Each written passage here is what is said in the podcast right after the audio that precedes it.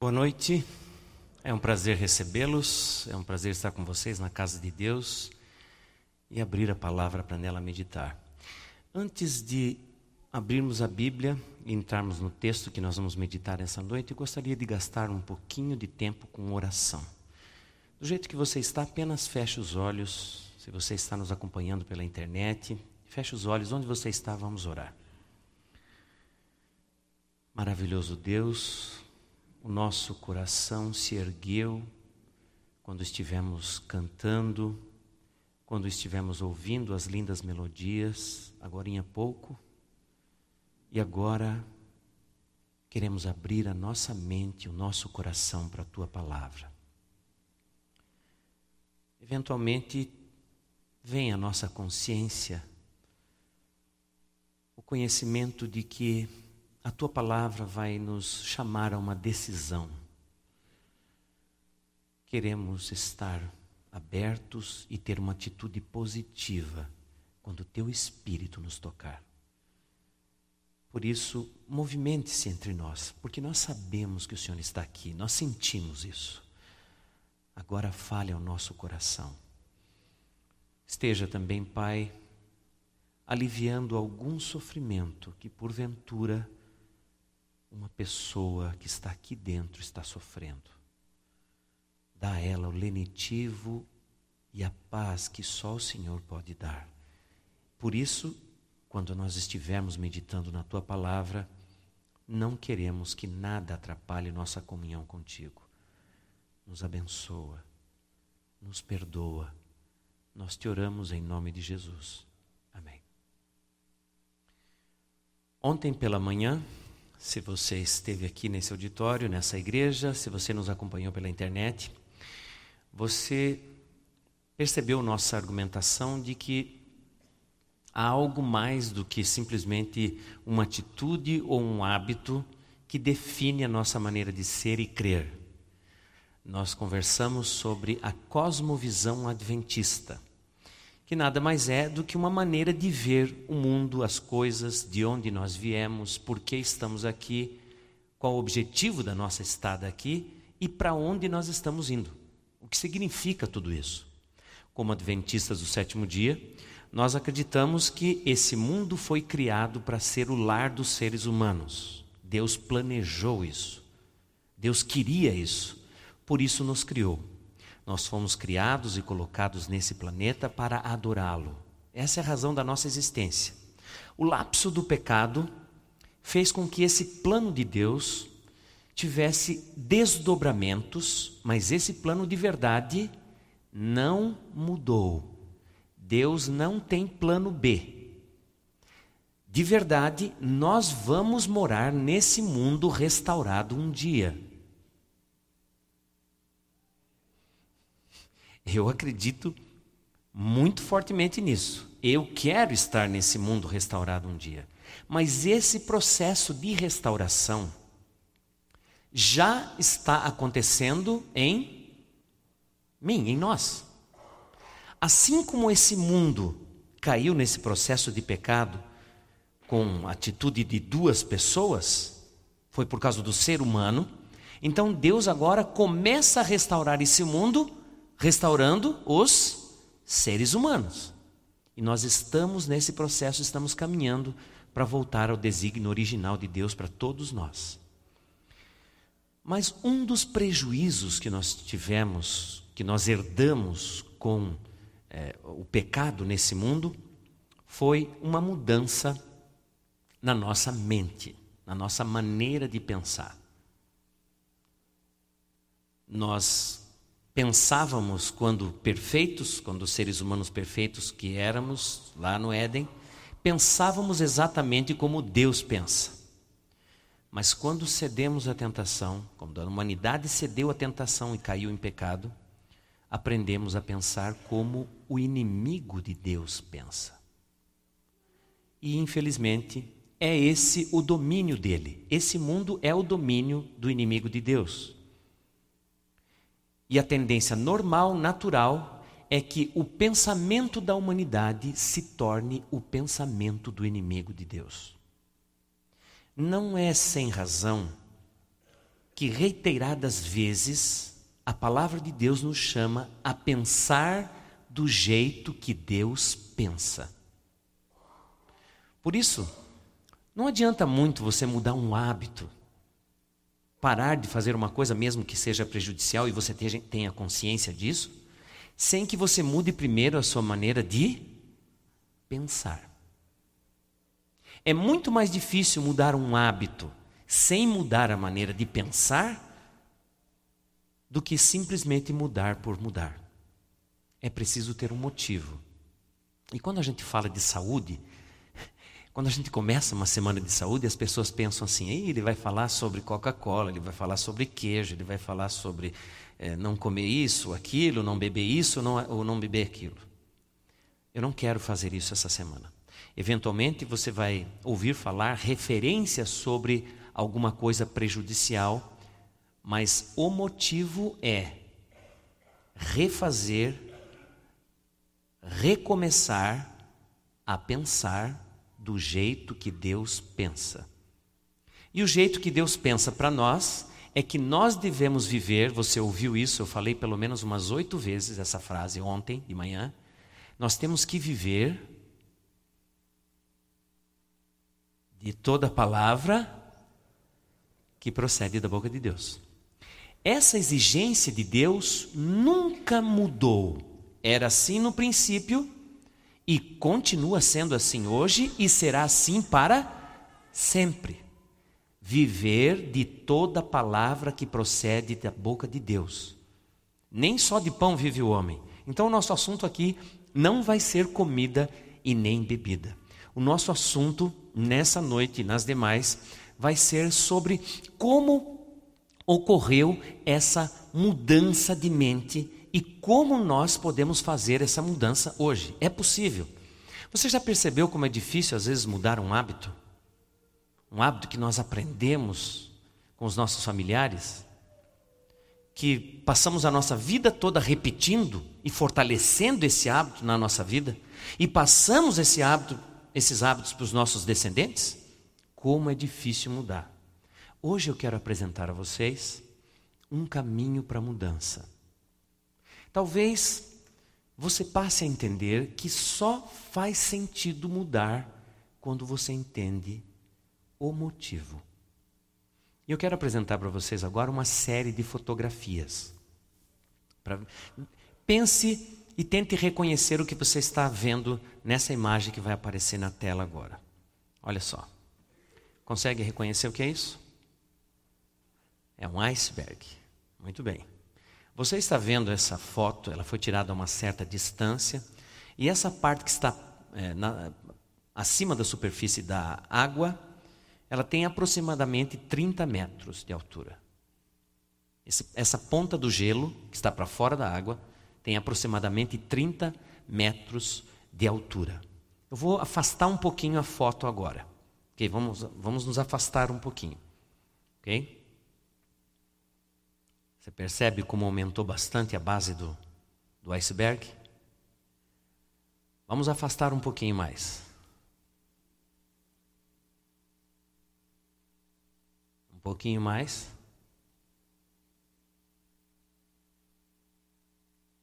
Olha só essa foto. Ainda não é o tamanho original. Você está vendo um iceberg que tem 33, 30 metros acima da superfície e quase 200 abaixo. Assim somos nós. O que nós vemos fora da superfície da nossa vida é o nosso comportamento. Essa parte do iceberg corresponde ao nosso comportamento. O que nós fazemos e o que é visível na nossa vida. O que você está vendo é só a pontinha do iceberg que sou eu. Jaqueline, minha esposa, conhece um pouco mais profundo. Nós moramos juntos há 25 anos, acredite. E ela continua aguentando firme.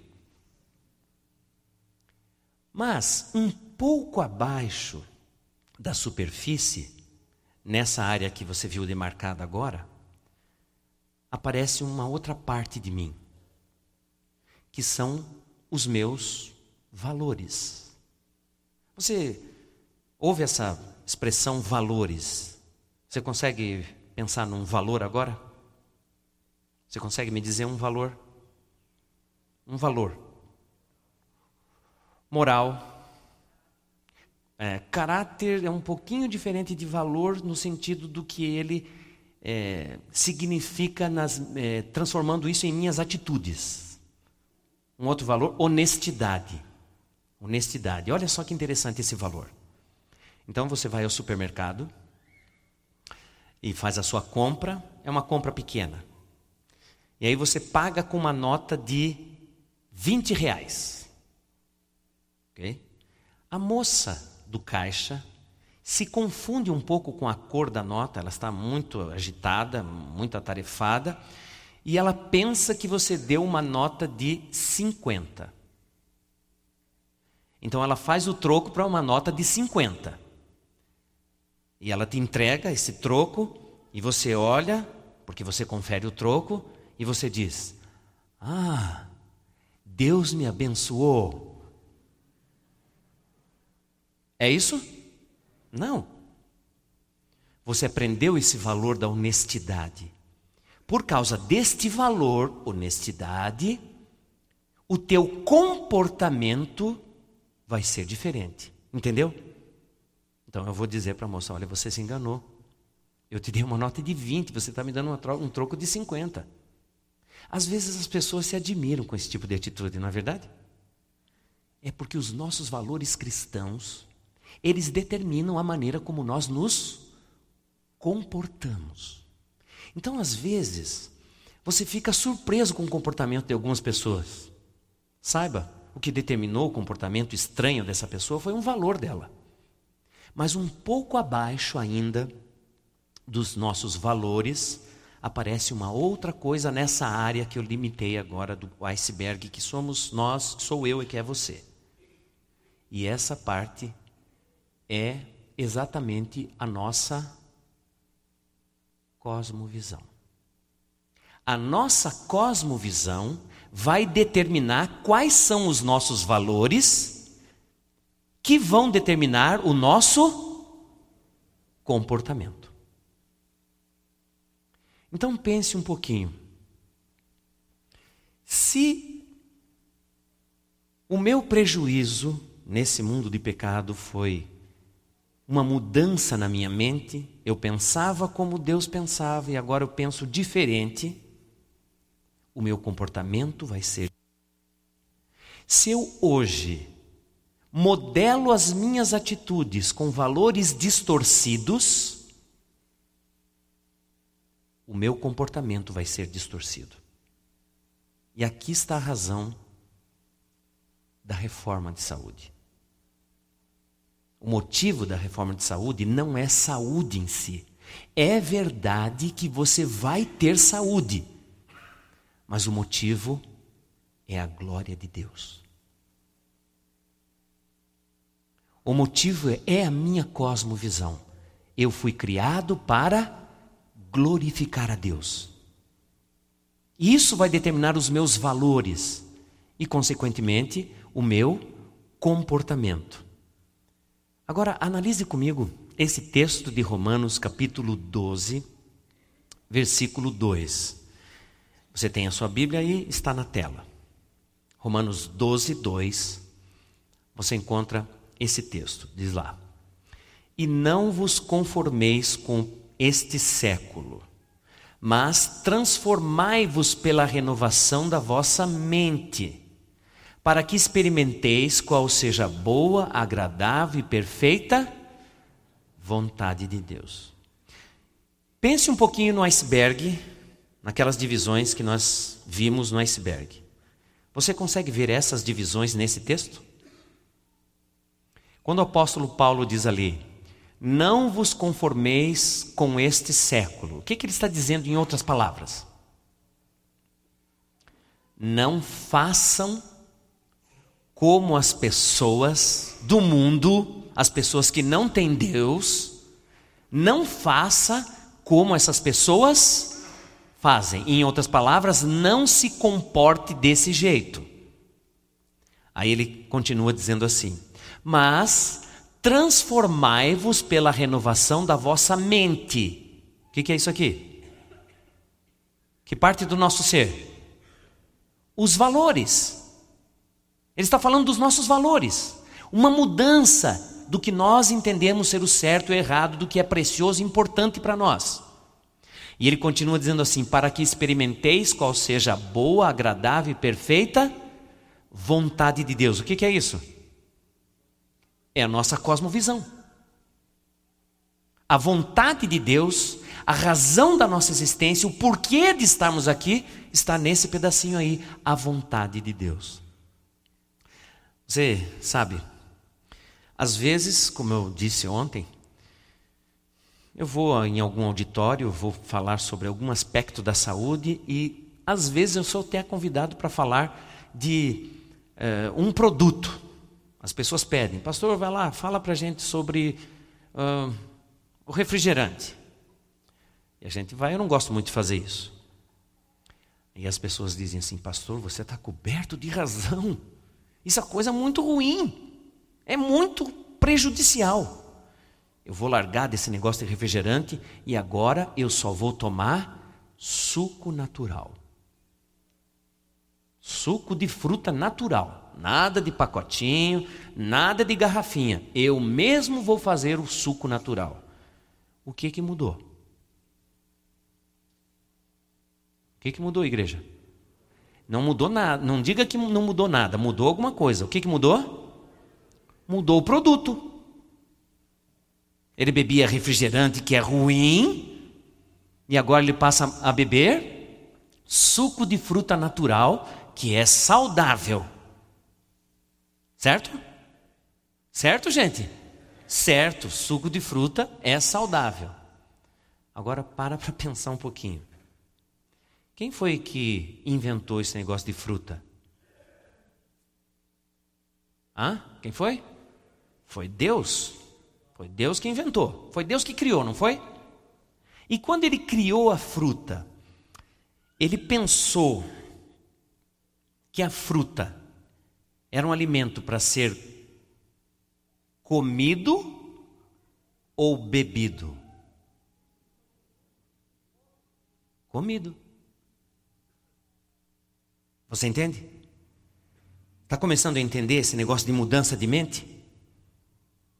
que não é simplesmente você mudar um hábito, mas pensar do jeito que Deus pensa. E aí você vai estar se perguntando assim: mas daí, pastor? Você está me dizendo que fruto, suco de fruta não é saudável? Não, não estou dizendo isso. Mas vamos analisar algumas coisinhas. Vamos falar do suco mais popular que existe. Qual seria? Hum, uma delícia. Suco de laranja é uma delícia, não é verdade? É uma delícia. Geladinho? Não precisa nem pôr açúcar. Ela é muito docinha, muito gostoso. E num copo de suco de laranja, daqueles copos gostosos assim.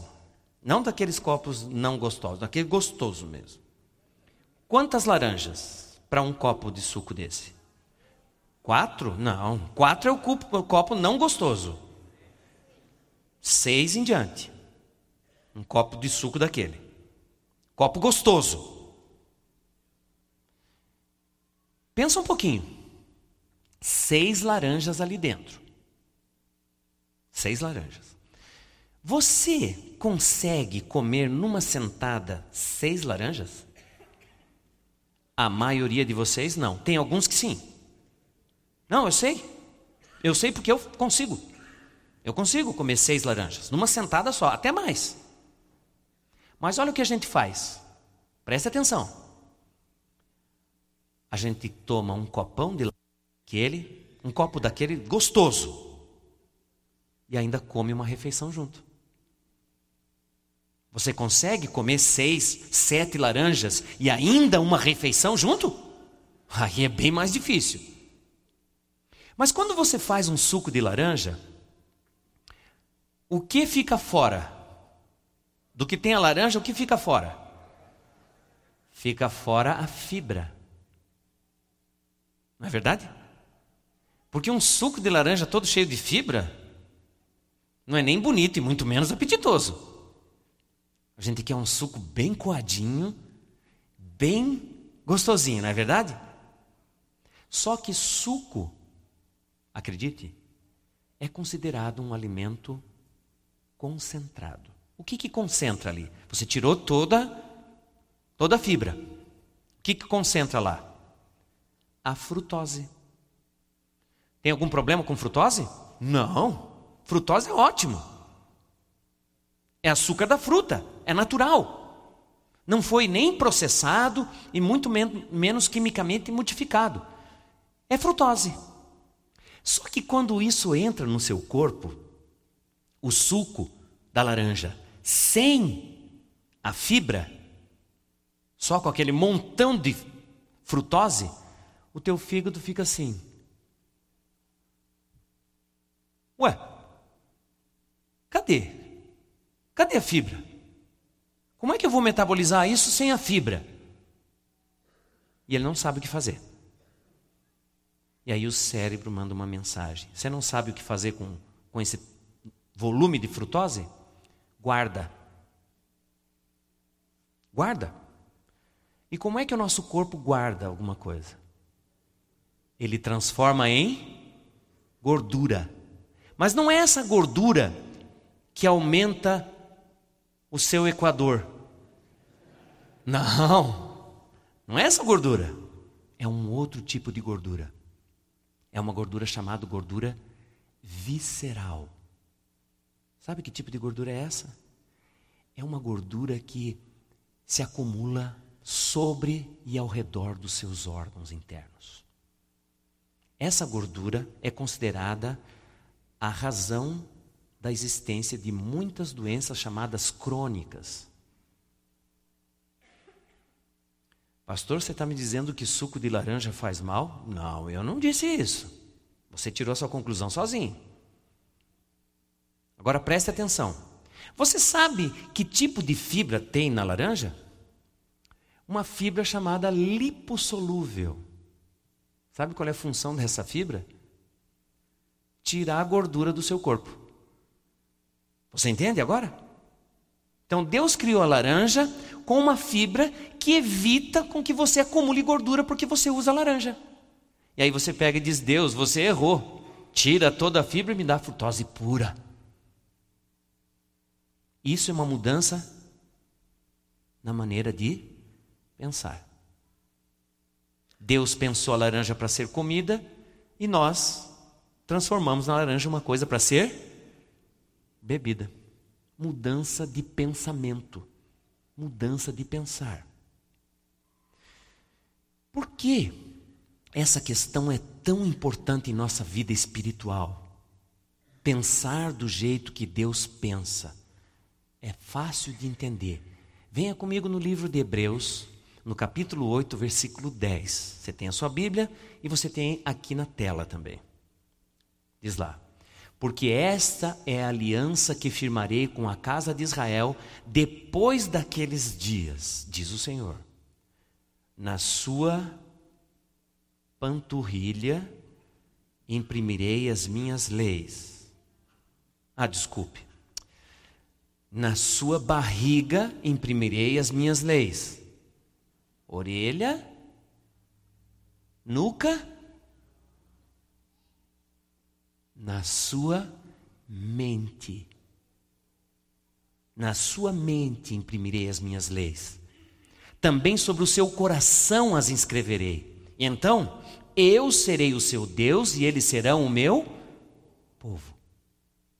Por que, que é tão importante que a minha mente pense do jeito que Deus pensa?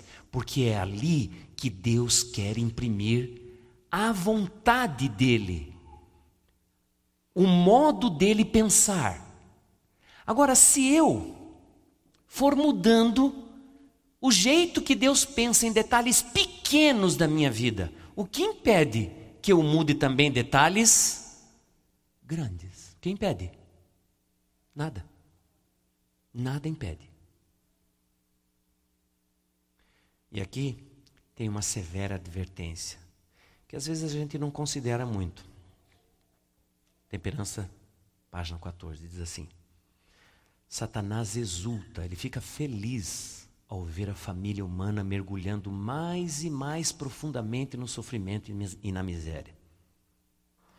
Ele sabe que pessoas que têm hábitos errôneos e corpo doente não podem servir a Deus tão resoluta, perseverante e puramente como se fossem sãos.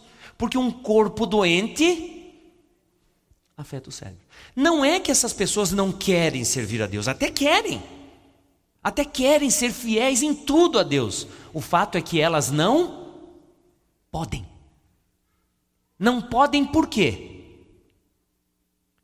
Porque se acostumaram a desenvolver hábitos errôneos. E por causa desses hábitos errôneos, o corpo fica doente. Percebe que a questão aqui não é comida e não é doença? Qual é a questão aqui?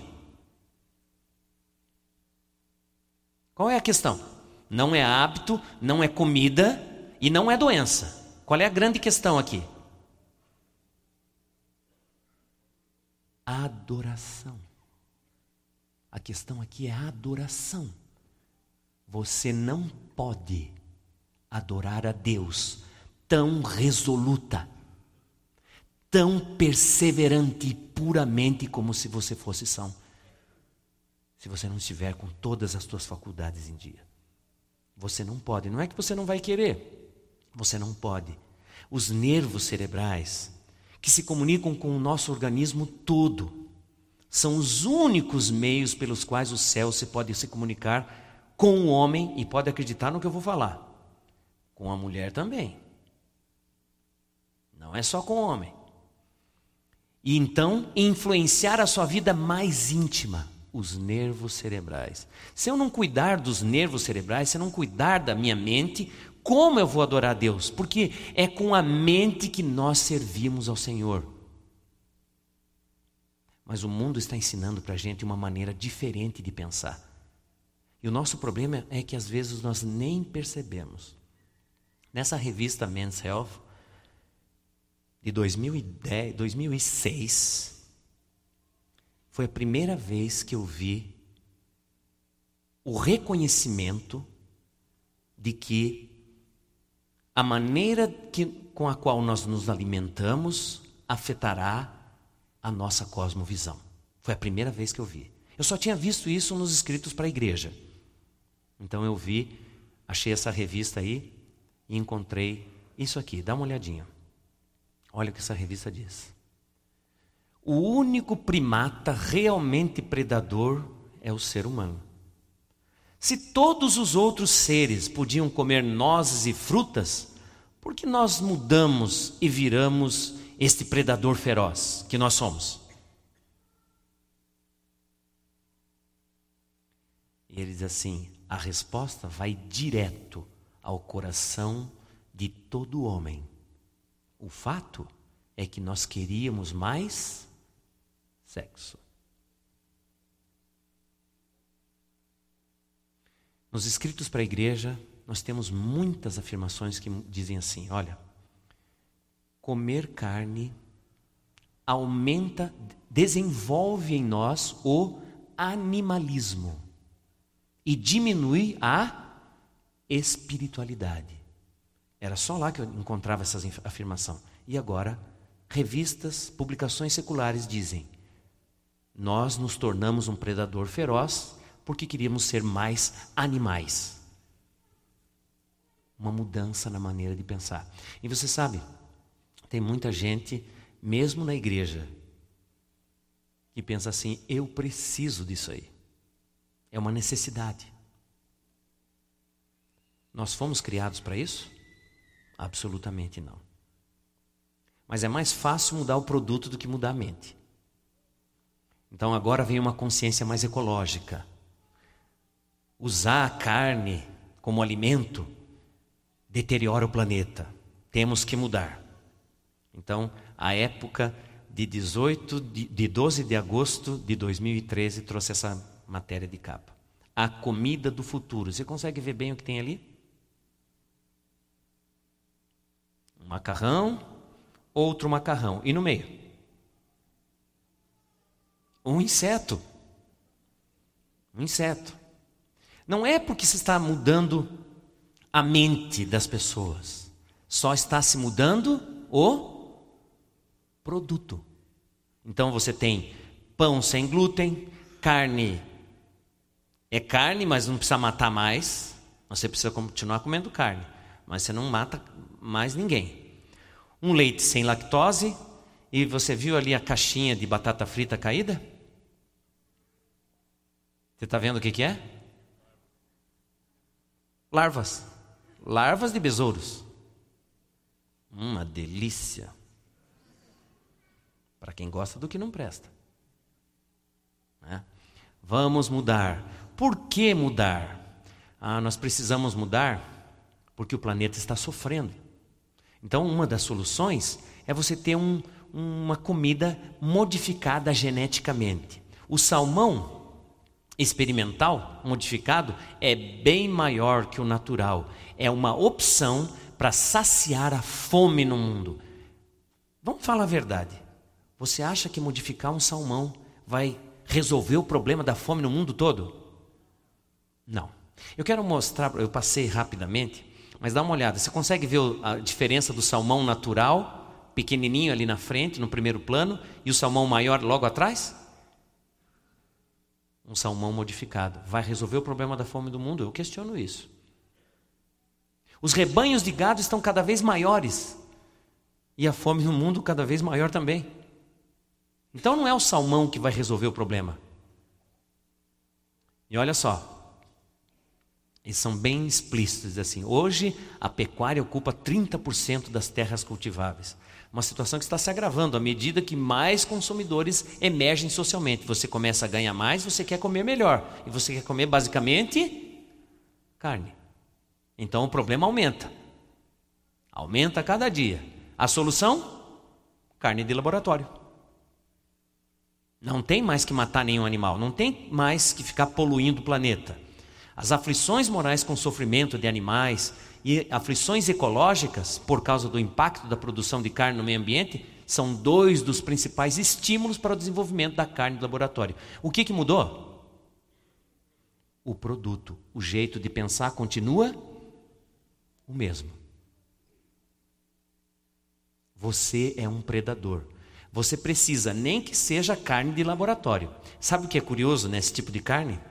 No final das contas, fica um produto branco e sem sabor.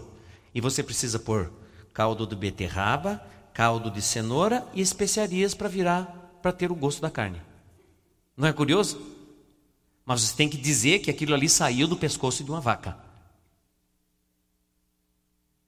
O que está mudando? apenas o produto e não a maneira de pensar. Apenas o produto. E na cozinha, o que te aguarda para o futuro? Uma infestação. Porque descobriram que o grilo tem mais proteína do que a carne. Então, vamos nessa, né? A população mundial está aumentando, vai ter 2 bilhões a mais de habitantes em 2050 e o espaço para criação de gado e outras fontes mais comuns vai ter acabado. A solução é buscar uma outra fonte de proteína. Que outra fonte de proteína? Está aí. Você consegue ver no meio do macarrão ali as larvinhas, a cenourinha e também o grilinho. E se você não gosta muito de grilo no meio da macarronada, não tem problema. Porque tem o grilo banhado a chocolate. Não é gostoso? Eu acho que estraga até o chocolate. Mudança de produto, mas nenhuma mudança na mente. Você continua esse predador. Você precisa disso. E agora, finalmente ele diz assim nessa matéria: o trigo é o maior vilão da obesidade e do diabetes. Mas eles não falam que é o trigo refinado. Então agora estão pondo inimizade entre nós e o trigo. E não estou lendo Gênesis 3,15, não. Estão pondo inimizade entre nós e o trigo, porque nós tiramos tudo que é bom do trigo e comemos aquilo que não deveríamos comer do trigo. E a culpa ainda acaba sendo nossa. Não é à toa que Paulo diz assim: transformai-vos pela renovação da vossa mente. Paulo está dizendo assim: mude a sua maneira de pensar. Se você não mudar a sua maneira de pensar, você vai continuar com as mesmas vontades que você tinha antes.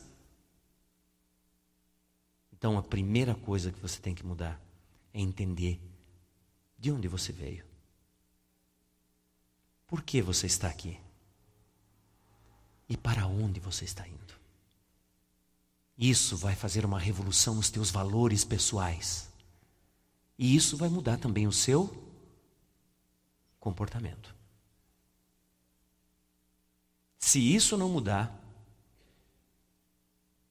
uma conversão verdadeira dificilmente acontecerá. Hoje Deus está te chamando a pensar sobre o assunto.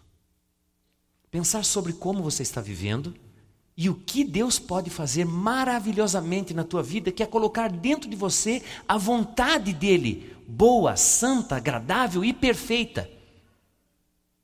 Eu vou confessar uma coisa a você. Eu nunca vi a berinjela como uma coisa santa, agradável e perfeita. Não. Eu vou confessar. Berinjela ainda não faz a minha cabeça. Mas eu sei que o pensamento de Deus para mim é só o melhor. E que quando Ele criou a berinjela, Ele estava pensando no meu melhor. Então, quando a minha esposa faz berinjela, eu oro a Deus e digo: Senhor, muda minha mente. Não muda minha esposa. Não muda o meu cardápio.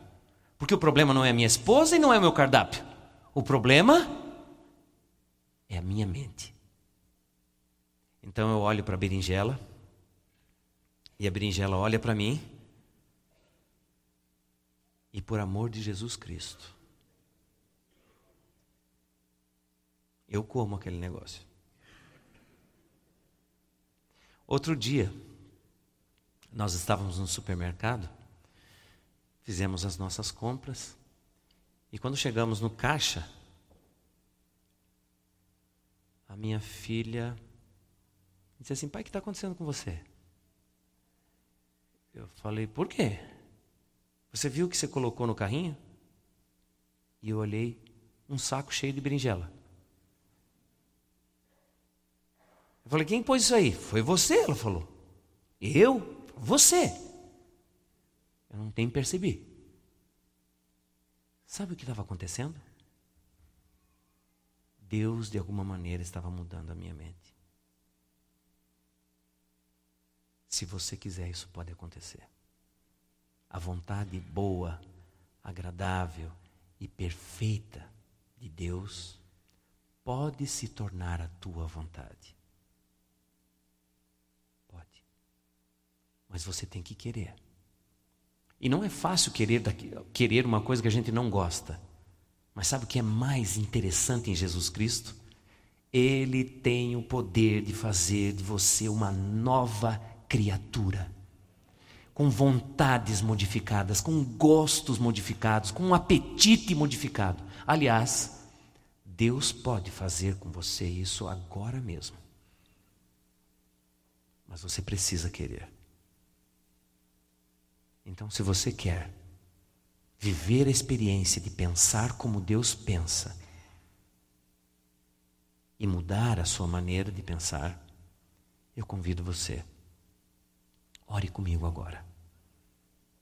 Enquanto eu estiver orando, fale com Deus especificamente sobre aquilo que você gostaria de mudar na sua maneira de pensar. Maravilhoso Deus, nosso Pai. O Senhor nos criou de maneira tão fantástica, para um propósito tão grandioso que nós sequer sabemos avaliar. Entendemos que num passado remoto, nossa maneira de pensar se desviou da tua maneira de pensar.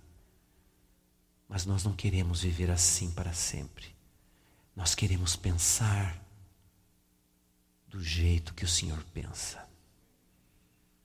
E entendemos que isso vai contrariar alguns gostos e algumas vontades nossas. Mas faremos, Senhor, qualquer sacrifício para aprender a pensar como o Senhor pensa. Porque simplesmente queremos viver de toda palavra que procede da tua santa boca. Assim, Senhor, depomos aos teus pés os nossos gostos, as nossas vontades, o nosso apetite, para que o Senhor, mudando a nossa maneira de pensar, transforme essas coisas e nos faça novas criaturas em Cristo Jesus. Nos perdoa pelo tempo em que nos desviamos dos teus propósitos. Nos perdoa pelas vezes em que duvidamos da tua palavra. Nos perdoa porque às vezes até entramos em conflitos com as pessoas que amamos por causa de gostos e vontades que agora entendemos eram errados. Faz-nos novas criaturas e que ao voltar para casa hoje, as primeiras pessoas a perceberem que somos novas criaturas sejam as pessoas que moram em nossa casa. Nos leva em segurança. Nós te suplicamos, em nome de Jesus. Amém, Senhor.